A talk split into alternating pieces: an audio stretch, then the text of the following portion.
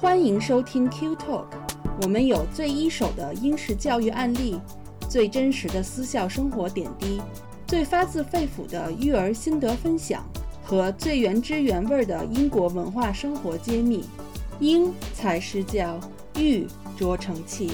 Q Talk 让您在英式教育之路上思路清晰，步伐稳健。大家好，欢迎来到 Q Talk 教育小声说，我是安琪。这期节目呢，是我们 QED 前段时间做的一个公益讲座，是关于如何帮助学生提升英文阅读能力的。主讲老师是 Nindy，我给大家大概介绍一下他。他在英国一所著名的私立小学担任全科教师二十三年，属于非常资深的了。他具有英国教师资格 QTS 和儿童心理健康咨询 MHFA，同时具有非常出色的课堂管控能力。他已经在 QED 的领读会带领孩子们读了很多本书了。我给不是很了解我们领读会的朋友介绍一下领读会是什么哈。啊，这是我们自己设计研发的，专门针对激发学生阅读兴趣，并培养阅读习惯打造的课程。为了就是培养他们独立自主的阅读能力，一般按照学生的年龄和阅读水平分不同的班，甚至最近应广大的需求，我我们也做过给大人的也领读会。那么这期 Q Talk 是讲座的网络录音 Nindy 老师一开始先介绍了 Guided Reading 指导性阅读是什么。并解释了老师在指导性阅读中的关键工作都是什么，都需要做什么，如何与学生互动，讲解了虚构和非虚构的阅读的特性，就是 fiction 和 nonfiction，包括历史虚构作品等等，解释了精读与泛读对语言学习的强大作用，以及如何进行精读与泛读。另外还讲了一些在网课上如何培养学生的这个自信心，提高他们的思辨能力。整个讲座中还用不同的儿童文学作品举了大量的例子。最后还有问答环节。由于是网络录音，因此呢是英文的，呃，录音质量呢有一些地方稍微受些影响，就请大家谅解。好了，下面我就把讲座的录音放给大家听，希望对不论是孩子，还是想提高英语的大人，还是家长都有所帮助。如果对领读会感兴趣的，请在微信加一下 Clara 老师，搜索 Clara in UK，C L A R A I N U K，Clara 老师就会详细的回答您的问题。好，以下是讲座内容。Hello, my name is Mindy Dollywall. I'm a teacher and I live in Cambridge and I've taught for about 24 years now. Um, I'm also a mother. Um, I have three daughters. My eldest one is 21 and she's studying medicine at Newcastle University. I have another daughter who's doing chemical engineering at UCL, so University College London. And then I have a 10 year old. So I understand all the processes of, you know, the importance of education. And I'm here today to speak to you about guided reading and how to help students improve reading skills. So, how to help your children improve reading skills and how I can help your children um, improve their reading skills, which will translate into all their academic areas with through QED education. So, what is guided reading? So, guided reading, it, we're going to go through what is guided reading. We're going to discuss fiction, non-fiction texts, intensive and extensive reading, building confidence during online lessons. And then after that, we'll have a question and answer session. And any questions that you have, you can put them into the chat. I can answer them at the end. If we run out of time and I haven't answered all the questions, please send them to QED. Can um, answer your questions through there. So, we're going to start with what is guided reading. So, guided reading is reading with a small group of students with like reading abilities. And the second thing is, is that it helps students to develop different strategies to improve their reading and helps them to become independent readers whilst providing help and support from the teacher, like myself, during that time. So, key parts of guided reading when I'm doing a guided reading session through QED, this is what we do. So I introduce the book, the importance of reading the book together. So I'll read a little bit and then I'll listen to the students read as well. I observe each reader's behavior for strategy use. So are they sounding out the word? Are they guessing the word? perhaps I, the pronunciation of the word is not correct, so that I will help with that as well. And then I interact with the students and assist them when they're needed. So let them have a try, see how confident they are, and jump in uh, before they start to struggle, because building confidence is such a key part of guided reading. And having a post reading conversation, and I will discuss that furthermore when I'm talking about extensive and intensive reading. And I also um, observe and take notes about each individual reader, which is really important to do. So I know how to help them in the next lesson and what areas they need to work on as well. Okay. And then we also do follow up activities, and these will be shown in examples in intensive reading later on as well. So the teacher and the students have effective instruction. So it's very important that I am here to motivate and engage your the students, so your children. Um, and at QED, we thoughtfully select the resources. That's very important that the resources are the right ability, that they're of interest to the students. That's very, very important. And we're supporting the students. So our key is that the children that are part of the guided reading have a love, start getting a love for reading and that they feel engaged when they are reading with me. And then they take that away and then they'll want to read in their spare time as well. And the key to that in my approach is that I always tell the children that everybody makes mistakes. We all make mistakes. And that the key to guided reading is you take one step at a time. So you're learning new vocabulary, you're learning how to say the words properly, you're learning um, expression, um, also learning how to explain. And we all make mistakes, and that's okay. And, and making sure that this environment is a safe environment for the children. Okay. And for the children to be brave, to be able to speak out. And um, it's been really rewarding to see the children in the lessons that I've given as guided and, and my guided reading lessons that um, reluctant pupils at the beginning, by the end, the students are sharing. So that's really important. Okay. Now, consolidating reading. So, when you're guided reading, you need to consolidate all the reading that you're doing in the text. Say it's a page that you've read or a chapter, the entire entire book. I do this by asking comprehension questions. And parents can do this as well by asking questions about what they've read, what happened, how did it happen? And also closed ended questions. What happened? summarize the story. What does a certain word mean? As well as open ended questions. Why? What do you think? Pace, expression, rate, fluency, intonation, word attack skills. All of those are very, very important. Okay. So asking questions that just have a yes or no answer or one word answer, like what is a character's name? How old is the character? Those are important questions, just as open ended questions as what do you think? What will happen? Those are very important as well. Okay. And there were some questions about what I wanted to address, I thought, was about fiction and nonfiction texts, which is very important. And what are they?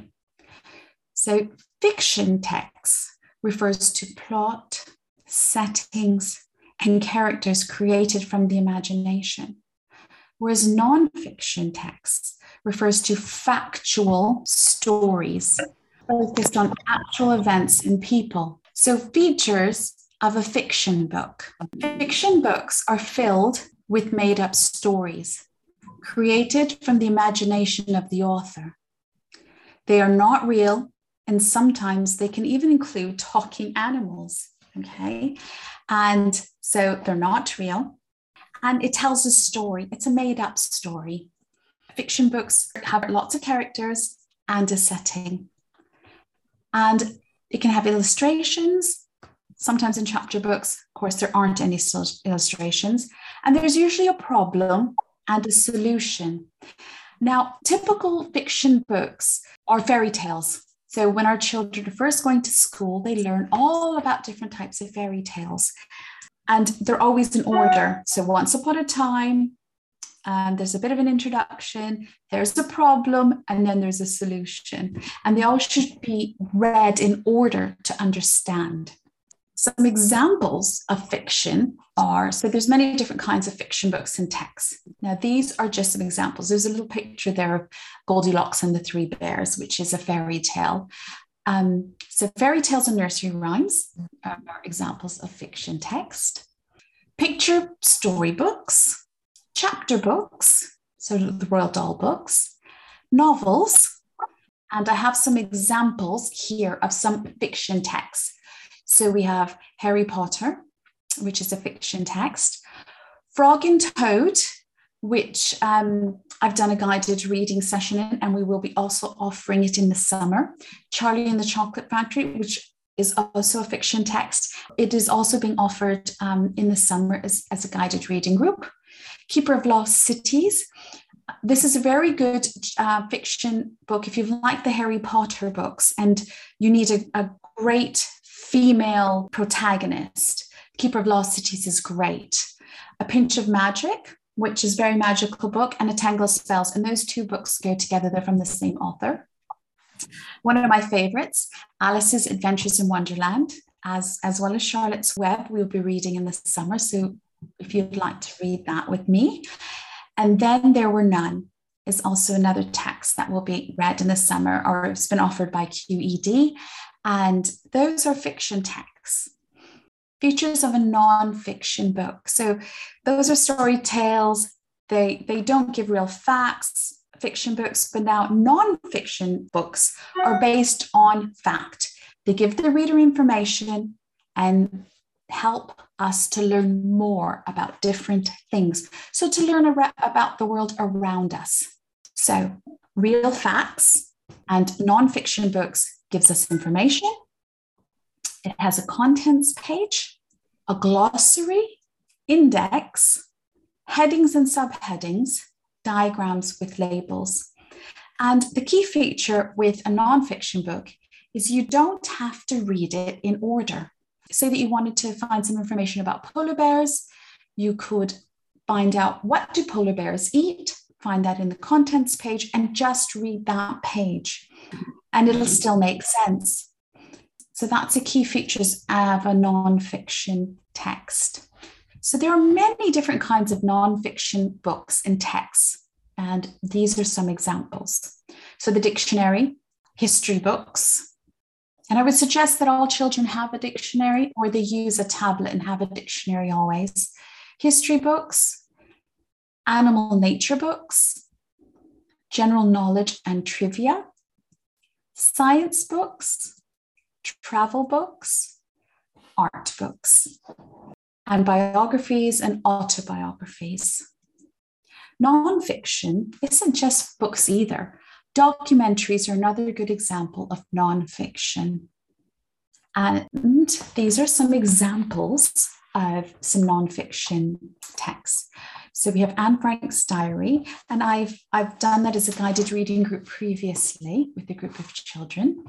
The Magic School Bus, which we will be doing in this summer, and it's science based.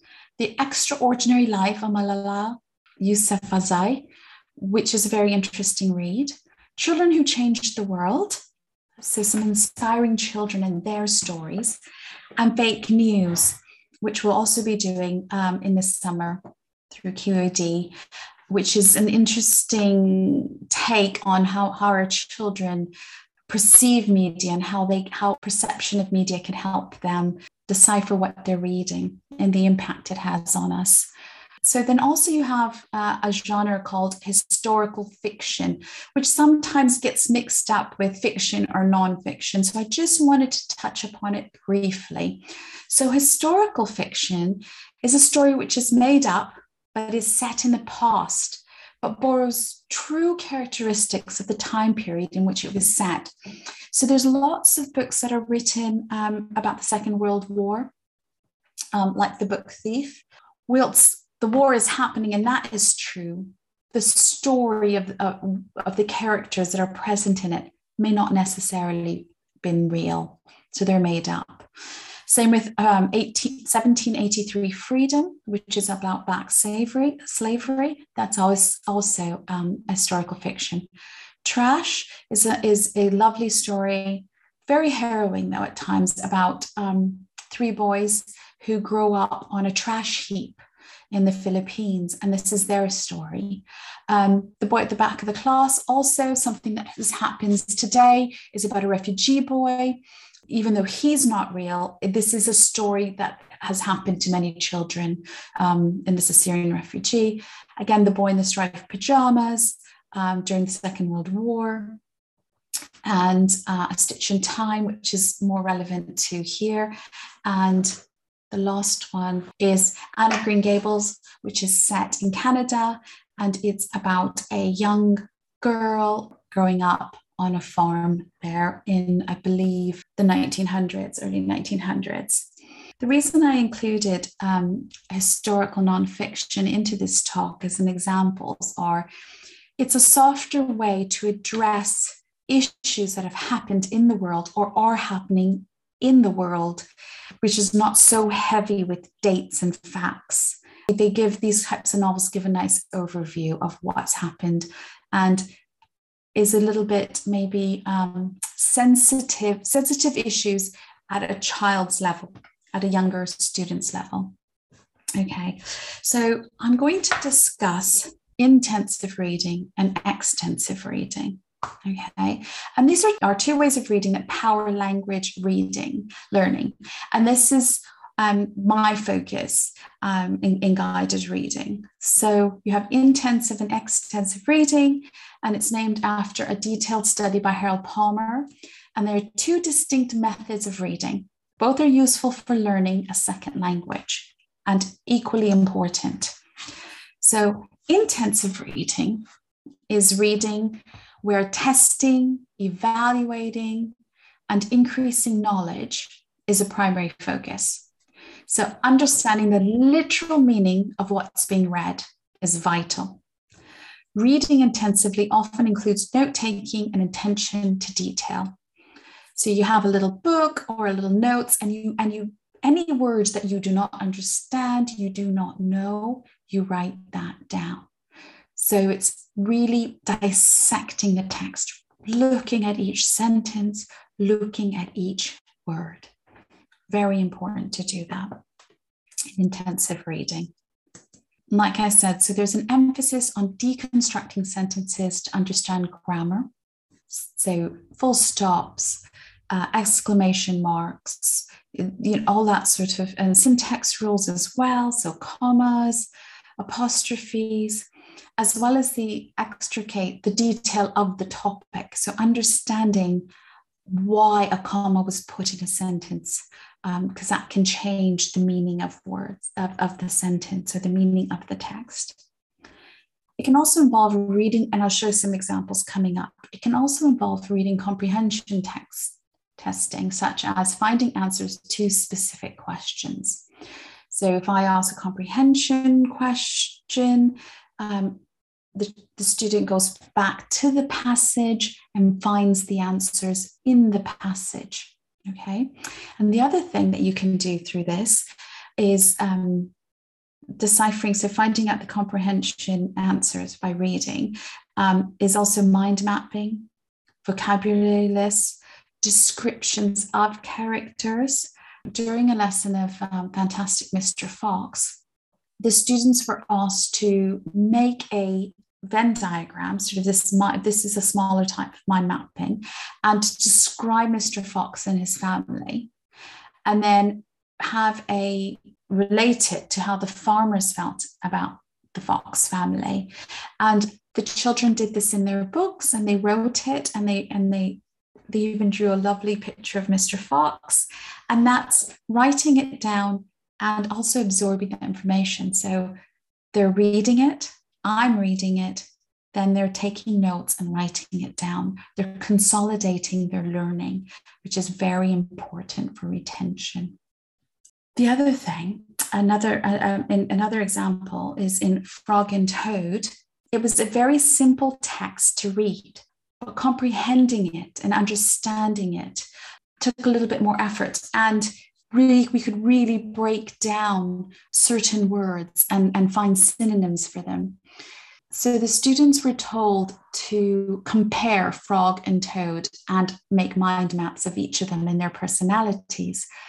From there, they were also asked, I get a vocabulary worksheet was given to them, and they needed to fill in the correct word. And that was also recapping the story, what happened in the story. It helped for them to understand the story, to remember the story, and also they would have new vocabulary. Three times that would have been um, digested. In George's Marvelous Medicine, also, we'd look at different words and vocabulary list and look if they were nouns or adjectives or verbs and think about how they're they used in the sentence as well and the meaning of them and if there was another word that you could say for any of them. So for exploded, blow, blown up, they they would be able to uh, share that with me. Nasty, mean. So those types of words. Now, if there was a word that they weren't too sure of, like a barn, I would provide photographs before the lesson and explain that these words they need they would need to find them in the text and that would help them understand the text. So, trough, where a pig eats, a meadow, where an abundance of um, wildflowers grow in a field, a grindstone, which in the early days was used to grind up food for the animals, like wheat and um, things like that, and a barn in which the animals lived. And this was new vocabulary, introducing new vocabulary and using pictures um, before the lesson, before we started reading, so that children could understand the text. We also, with intensive reading, it's really important that to build up vocabulary. And this was an example of different ways to say said. So again, using a really simple text like frog and toad, and but expanding it so that the children understand the words, but then they can learn so much from it. And we brainstorm different ways to say said. So I added to it, and all the children added to it. And then all of a sudden, if you can see in the quotes, it says, Cece, how are you? whispered Tina. The children each gave me a sentence um, verbally I was so pleased with them. It was just wonderful. And they thought of all these words. We thought of all these words together. And that's just using a simple text, not using a, a long novel. Um, so there's so much you can get out of even using simple texts. Easier to read, but then you get the understanding through building it up. The other thing um, is that you can use different uh, literary techniques. So I'd go, go through different texts, and you could find George's Marvelous Medicine is full of alliteration and similes. And we'd highlight it, the children would find it, and I would highlight it Grizzly, and Grandma. Then they'd have to think of examples themselves as well. So, this is response to text, and this is developing critical thinking through discussion. In guided reading groups, discussion is very important. Okay, very, very important. So, observing, observation is really important. Not just noticing what's in the text and what you're reading or what the teacher is reading, but also observing how I'm speaking, my intonation, if I'm speaking loudly as the character speaks loudly? Am I speaking softly as the character is speaking softly? So, making observations as you're reading. Analysis is gathering the information, interpreting it, and, and trying to really understand the text. And that we would do through discussion, saying, What do you think happened? Why did it happen? What do you think is going to happen next?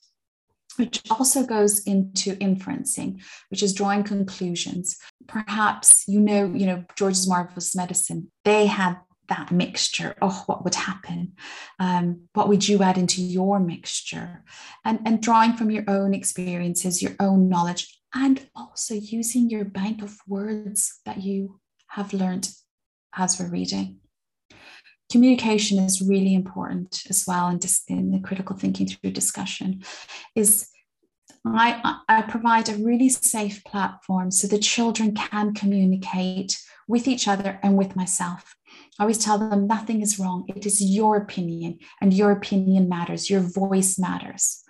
Um, and you can do this in their writing. So they can always write a little um, sentence for me. They can do it in the chat. Um, you can also um, do it verbally. So we have a little discussion. So it's verbally, non verbally, and in writing. And you could see the examples previously of how, how we use that. Problem solving it's important to identify and troubleshoot um, solutions. So, if a character is in a mud, how could they get out of it? What are the different solutions of trying to get out of it? And Frog and Toad is actually quite interesting story of how to get out of troubleshooting. Um, how how you can ha- how do you think the characters are going to get out of a problem?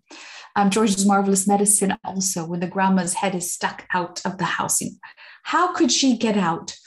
We all found out that it was a crane, but the ideas that the children have before that, that is so important that they share that, discuss it with myself and with each other. So, intensive reading, you find ways to use the information, read it, as then it will be retainable. Okay, so like I was saying before, you read a text and then you after having analyzed it broken it down really thought about it it's really important to use that information somehow and what i suggest is discuss it with them. After even an, uh, a guided reading session ask them what did you read? What happened to the character? What do you know? Um, do you want to do further further research about frogs or toads? And they could write a little report on it something just so that they can, it can be a discussion, it can be writing it down. It just helps retain the information and the vocabulary. Also, it makes it real. Uh, for an example, is in, in Frog and Toad, the chapter was called A Lost Button. And I took out my mother's button box and showed it to the children. It made the lesson meaningful and real. And many of them said, "Oh, my grandmother has a has a button box," and somebody else said, "Oh, my mom has a button box," and that they really enjoyed going through it and playing with it. And I had them describe each button. And so then they were using adjectives to describe the buttons. And this is a great lesson because afterwards you could say to them, Oh, well, can you find me a shiny button? Can you find me a smooth square button and just using those words in a meaningful way or just describing describe what buttons are on your jacket today um, and that makes it meaningful and real and it helps to retain that information. Extensive reading is just as important as intensive reading. So there's a huge emphasis on intensive reading which i just spoke about. Um, trying to retain information writing down vocabulary breaking down the words. What's really, really also just as important, if not a little bit more important, is extensive reading. It's a process of reading longer, easier texts for an extended period of time without a breakdown of comprehension, feeling overwhelmed, or the need to take breaks. It's the joy of reading, the love for reading. And reading and talking about the text are the heart of guided reading lessons. So, really talking about the characters and how they're feeling? And did you enjoy the text? And what kind of stories do you love to read? What are your interests? Once a student realizes and understands what their favorite types of books are, or is their favorite type of book um, about magic? Is their favorite type of book about a character who's living um, in real life situations like historical fiction? That will guide them to really start loving to read. It'll grab them. And once they're grabbed, oh, they'll just start reading and reading and reading. And it's actually finding that book, that genre, that um, the ideas that they really love, that they're interested in, and that'll really guide them to read and have a bond with books. Uh, all children like different types of books. So, like I said, some children will like magical books, some children love mysteries, others like nonfiction texts. As long as they're reading, that is the key. That is so important. Okay.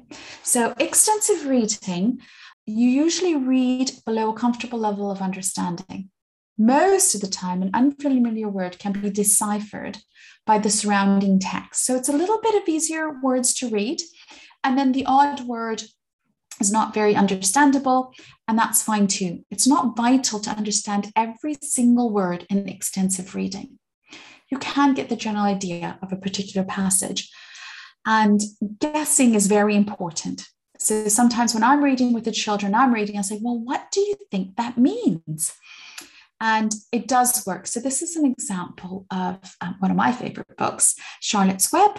In the first chapter, it said, Well, in the red, as you can see there, well, said your mother, one of the pigs is a runt. It's very small and weak, and it will never amount to anything. So, your father has decided to do away with it. do away with it, shrieked Fern. So, once I've read that, I'd say I asked the children, and this was the first lesson. And I said, Well, what do you think runt means? Uh, they weren't sure. And I said, Look at the words around, around, make a guess. This is a safe place. It's okay to make mistakes. It's okay to be wrong because this is where we're going to learn together. And one of the students that was very brave said, I think it means small and weak a runt must, you know, small and weak. And I said, yes, yes, that's exactly what it means. Um, and I said, listen, when you're reading, if there's a word you're unsure of, have a look around. Most children's texts are written in such a way that the meaning of the word will be within the sentences around that word, before or after. The other um, important thing about um, extensive reading is to have an overview and ask your children. So, this is something that I would ask them, but you can also, which character did you like in the book? Why? You know, and and would you recommend this book to your friends? You know, and which friend would you recommend it to? And this is a really good summation. With extensive reading, it's not talking about comprehension, it's not talking about specifics of the text, but just saying, did you relate to this book? Did you enjoy it? If you did not enjoy it, why not? And that's very, very important. And those are questions that you can ask your child when they finish and complete the book or chapter. What's their favorite part in the chapter? Um, are you enjoying this book? And if they're not enjoying it, why not? Somebody might say, well, it's about a dog, and I don't like reading about dogs. Somebody else might say, well, there's not magic in it. And I really like magic books. And as a parent, that will help give you cues which books might interest your child and motivate them to read more. And I support them during during the lessons that if they don't what you know to, to try to find out which books they do enjoy. And I make notes of that. Okay. So building confidence during online online lessons is very important to me, and that's part of QED. What we're trying to do here is to give confidence to your children, to you. So the book chosen must be at the children's instructional level. So not too hard, not so easy, just a really good balance in the middle. The focus is on vocabulary and language, and that again has to be at their level. And I support them in that. Okay. Illustrations are important as well. Um, discussions during lessons are very important. why do you feel this way? Why does the character feel this way? Are you enjoying the book? Are you not enjoying the book? Um, and presentations by students on various topics, really important as well. So at the end of every lesson, there's a picture of a cat there. I usually bring my cat and I introduce this is my cat, Chanel. She is dark brown and she has a, a light brown and she has a lovely soft coat. She has blue eyes. And I describe her. And then the children each bring um, something um, to show me and to show each other. So I will, I will never forget that one of the pupils brought their brother, their little young brother, and they and they introduced him and said he's four years old and he likes to eat noodles. And it was fantastic and described him. I think that was just amazing. Somebody else brought us a soft toy that was important to them. And that was really, really lovely. Um, I've had students that have been very quiet online. And after about three sessions, two guided, two guided reading sessions, three sessions, um, they start coming out of themselves and asking questions. One little girl that we're reading Esio Trot. She's very quiet. And Esio Trot is tortoise backwards. And she wrote her name backwards on her little chat. She, uh, she named her iPad backwards. And I thought that was just amazing. And um, that's why I said now she's walking backwards because Pippi Longstocking is a lovely book and uh, it's got illustrations and books in it, and it's great. Uh, this is this is Jeff doing this. So, okay. So I think that's um, really important that I, I, I am aware of, of children that are not communicating as much as parents would like them to. But I must um, reassure you that they, they are listening and I will help them engage. I will make sure that they become confident and, and will share their voice in, in, in the session. Um, now, this is Anne Frank, and this is an example of myself at the beginning of a lesson um, motivating the children. I'll, I'll just play it for you. If you feel a bit overwhelmed, if it gets a bit too sad for you, tell me. You can tell me in the chat, you can text me any questions as well, and I will answer them. Okay? All right. Okay. It began around 1933. Now I'm going to start reading We'll stop and we'll talk. And I want to know, I want you to share how your, your feelings, your opinions, okay? And you'll know that as we're in this little group, whatever you say matters, your opinion matters, your voice matters, and there's there's nothing wrong with what you say. There's no right or wrong answer when you're having a discussion. Okay? Unless it's facts. Um, but I think we'll do more of a discussion. Okay, so I'm going to share my screen and book there that says Anne Frank. Excellent. Excellent, because that's important. Okay, so there's Anne Frank there. So I'm going to start reading and we might stop and um, look at a little video as well. Okay. So we're going to read chapter one today and we will look at a few other things as well. Okay. So Anne Frank was a young German Jewish girl. Okay, so this is based on a true story, true facts, who was caught up in a violent anti Semitism of Germany in the 1930s and 40s. Now, I'm going to define anti Semitism for you. Anti Semitism is the term for hostility toward or discrimination against Jews as a religious, ethnic, or racial group. So it's specifically against the Jewish people. Okay? On her 13th birthday, she was given a diary. When she and her family went into hiding during the war, she wrote her deepest feelings in her diary.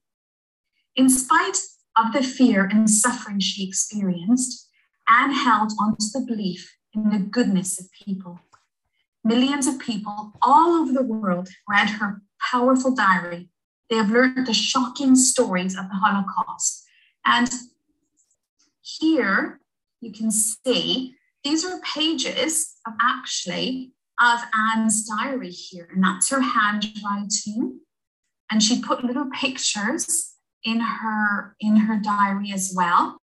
Okay, and that's her diary. And she'd fill the pages and she'd add to it and little clippings. Okay. So that that is Anne's diary. Their day on the beach, and she wrote um, and filled the pages with. And you, if you go to Amsterdam, you can actually see the diary. It's kept there in a case. Okay.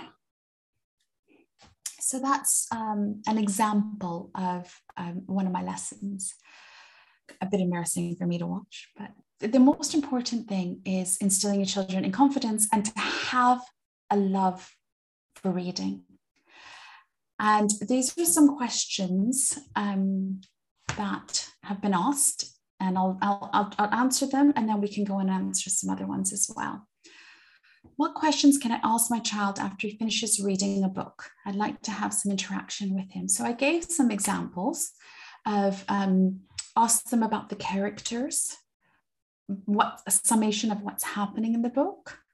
Sometimes, if the child doesn't want to speak right away, give them a piece of paper and a pen and ask them to write down a keyword, some keywords, or draw a little picture. And then when you're sitting with them, they can actually label the picture. So if they drew a picture of a fox because they didn't want to say anything to you, what they can do is um, write some keywords around it, and they'll they'll do that for you. That'll help with the interaction. So question two is: My child has read or listened to my, almost all the bridging books but is still reluctant to start any chapter books. He only likes to read comic books himself, like Dogman, The Bad Guys. How can I help? So this is a common problem for many parents is that one that that shift from picture books to chapter books and what's really good is to do is um, think about the author so the dog man and bad guys um, the author, I can't exactly remember the name of the author, but he does write um, Captain Underpants um, as well. So think, find the author um, that a child likes, say the books that they are reading, and then you can find chapter books that are very similar. Maybe start with um, books that have less photo pictures in it, and then move on. But the most important thing is seeing what types of characters um, your child likes. So in this one, the dog man and bad guys, it's humorous. So he wants to read books that are humorous, that have a lot of humor in it, and and um, find one. And if he's reluctant, I would say every night, read to your child, read a chapter book, get them to lay down. They can close their eyes, and you can read to them, whether it's in Chinese or English. Read a chapter together um, every day and then have them read to you. Um, and they can once once they say no no i want to read. You're reading too slow or what's going to happen next? And then you say well we'll have to find out tomorrow because i'm going to read it tomorrow. And that'll get them to pick up the book and start reading themselves. So those i hope that technique helps. I hope that answered the question. Question three my child's school teacher asks them to recite vocabulary in a list but my child is reluctant to do it how do you suggest me to deal with it? Well, I think I'd be reluctant to recite vocabulary as well. Um, we'd have to get spelling lists where we had to write and write and write. Um, what you could do is um, make it more interesting. So maybe the vocabulary list, write the words backwards and ask them to figure out what it's saying and say them backwards. So if it was the word but, you could say tub and say, oh, and, and put it into a sentence, and they'll just make it, I think, more interesting. And then then it'll become a habit for the child to start doing the vocabulary list and enjoy it. So try to make it as fun as possible by doing that, you know, writing it backwards, saying things backwards if you can. Um, that'll help. The other thing um, I do is I, I love sticky notes. So you can you can put words on here and stick them in different places so put an english word and if it's a cupboard write down cupboard but put it on the inside of the cupboard so when the child opens the cupboard the word is there and then they can do it to you So label things in the house with sticky notes and hide them, and um, the children can find them. Or a scavenger hunt um, is a really good way as well. Is a, a word scavenger hunt in the house, and then they get a prize at the end, which is a book probably.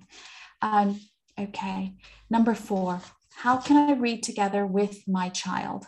Well, she's already 10 years old and has a higher level of English than I do. Um, I think that have her read to you. So when your child has a higher level of reading, listen to them read. Have her read out loud. Have her interpret it for you, um, and that will that'll help you with your English. But it'll also help her because she's reading it aloud. I think all children should read out loud. It's excellent for um, not just speaking skills, but understanding skills as well. So when a child or student or anybody, even when I'm reading out loud, I'm processing it as well. Um, have them read to you. That would be that would just be beneficial and enjoy the book with them. Can you suggest question five? Can you suggest a book book list for children preparing for 11 plus? Okay.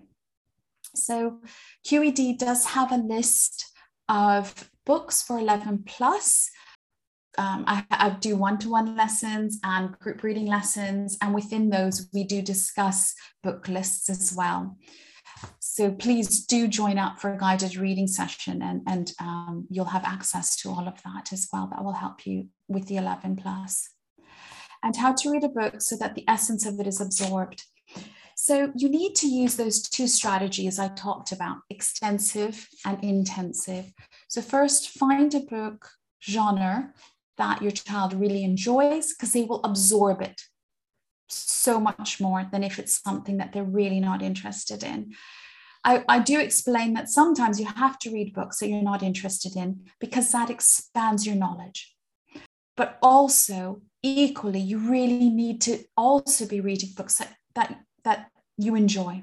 So make sure that the child um, has access to books that they can really enjoy so that they learn how to absorb information. And asking the right questions. So, like, uh, like I said, in intensive um, reading, what's really important is to ask key questions. So, ask, ask for facts and ask open ended and closed ended questions as well. Okay. Now, I think that if there are any other questions, um, says in guided reading, do we need to correct the kids every time they make mistakes or just let them carry on and correct them after reading? I think let them, I will correct them sometimes in guided reading if I'm reading with them. It depends on the pace. So if they're reading to me I sometimes will correct them, sometimes I won't. It really depends on their confidence. But what you can do is keep a little note of what the children are saying. So I have a notebook, and in it, I so I have my mind maps of Fern and all the all the you know Templeton when I was reading, and I have that. But I also just quickly I keep a little list of and I scribble, and whatever the children, um, the students have said, um, if they've made some mistakes, I'll keep a note of it so that I can address it later um, by the end of the session. And it really depends on how, how the child is feeling. It really depends on their confidence. If a child is much better than parents in English reading, they don't really want to read together with parents as they could do better and quicker by themselves. That's when I say, so my daughter is 10. I ask her to read out loud to me, even for 10 minutes a day. She reads out loud to me and shares what she's reading. And I don't correct her, I just listen to her for the love of reading. So that's how you can do it. Just saying, I love to hear you read. I love your voice. Could you please read to me? Just for 10 minutes, just 10 minutes of your time. Um, that's what I do. The other thing I do, I, it depends on your, how strict you are as parents. So as you can see, I was a bit of a strict parent. I have a daughter who's who's doing medicine, and the other one is doing chemical engineering, and then also um, being a teacher. Is that my children had to earn um, TV time. So if they played their instrument, I'd give them 10 minutes. If they read for 10 minutes, then they could have 10 minutes TV time. If they read, so that, so I'd sign it, I'd go 10 minutes of free time, and then I'd sign it like that. And then they could collect them all up. So that's a suggestion. Um, it worked in my house. It might not work in everybody's, but it did. Um, there's another question here. My child is only interested in nonfiction. He doesn't like fiction at all. What should I do? So, this is a great way to introduce historical fiction, hence why I put that slide. Um, I'll go back to it. Depending on the ability of your child, having, so I would access um, a book like a nonfiction text. So there's there's so many historical fictions that um, you could read. So there's there's historical fiction depending on what he likes. If he likes a dog, there's Buck. Um, if he wants um, a boy about you know a, a, a, book about what's happening in present times, a boy at the back of the class. But there's a variety of historical fiction books that I'm sure um, your child could access. Um, and that would help him because it does have that element of nonfiction in it. And if you do have any other questions, please talk to QED. They're on the WeChat. I would really like to thank you all for um, coming today and taking the time to listen to me. If you'd like to sign up for um, the guided reading sessions for the summer, that would be excellent. Q Talk 是由英国 QED 教育集团主办的，讨论英国教育与文化生活的一档播客节目。希望我们的节目对你会有一些些帮助。更多英式教育访谈、讲座、干货， 请在微信公众号平台、微信视频号、小红书、哔哩哔哩和 YouTube 上搜索 QED 教育。麻烦您点击订阅、分享我们的频道，或者给我们留言。您的举手之劳就是对我们的最大鼓励。祝愿每个学子都可以在国际舞台上发挥出自己的最大潜能。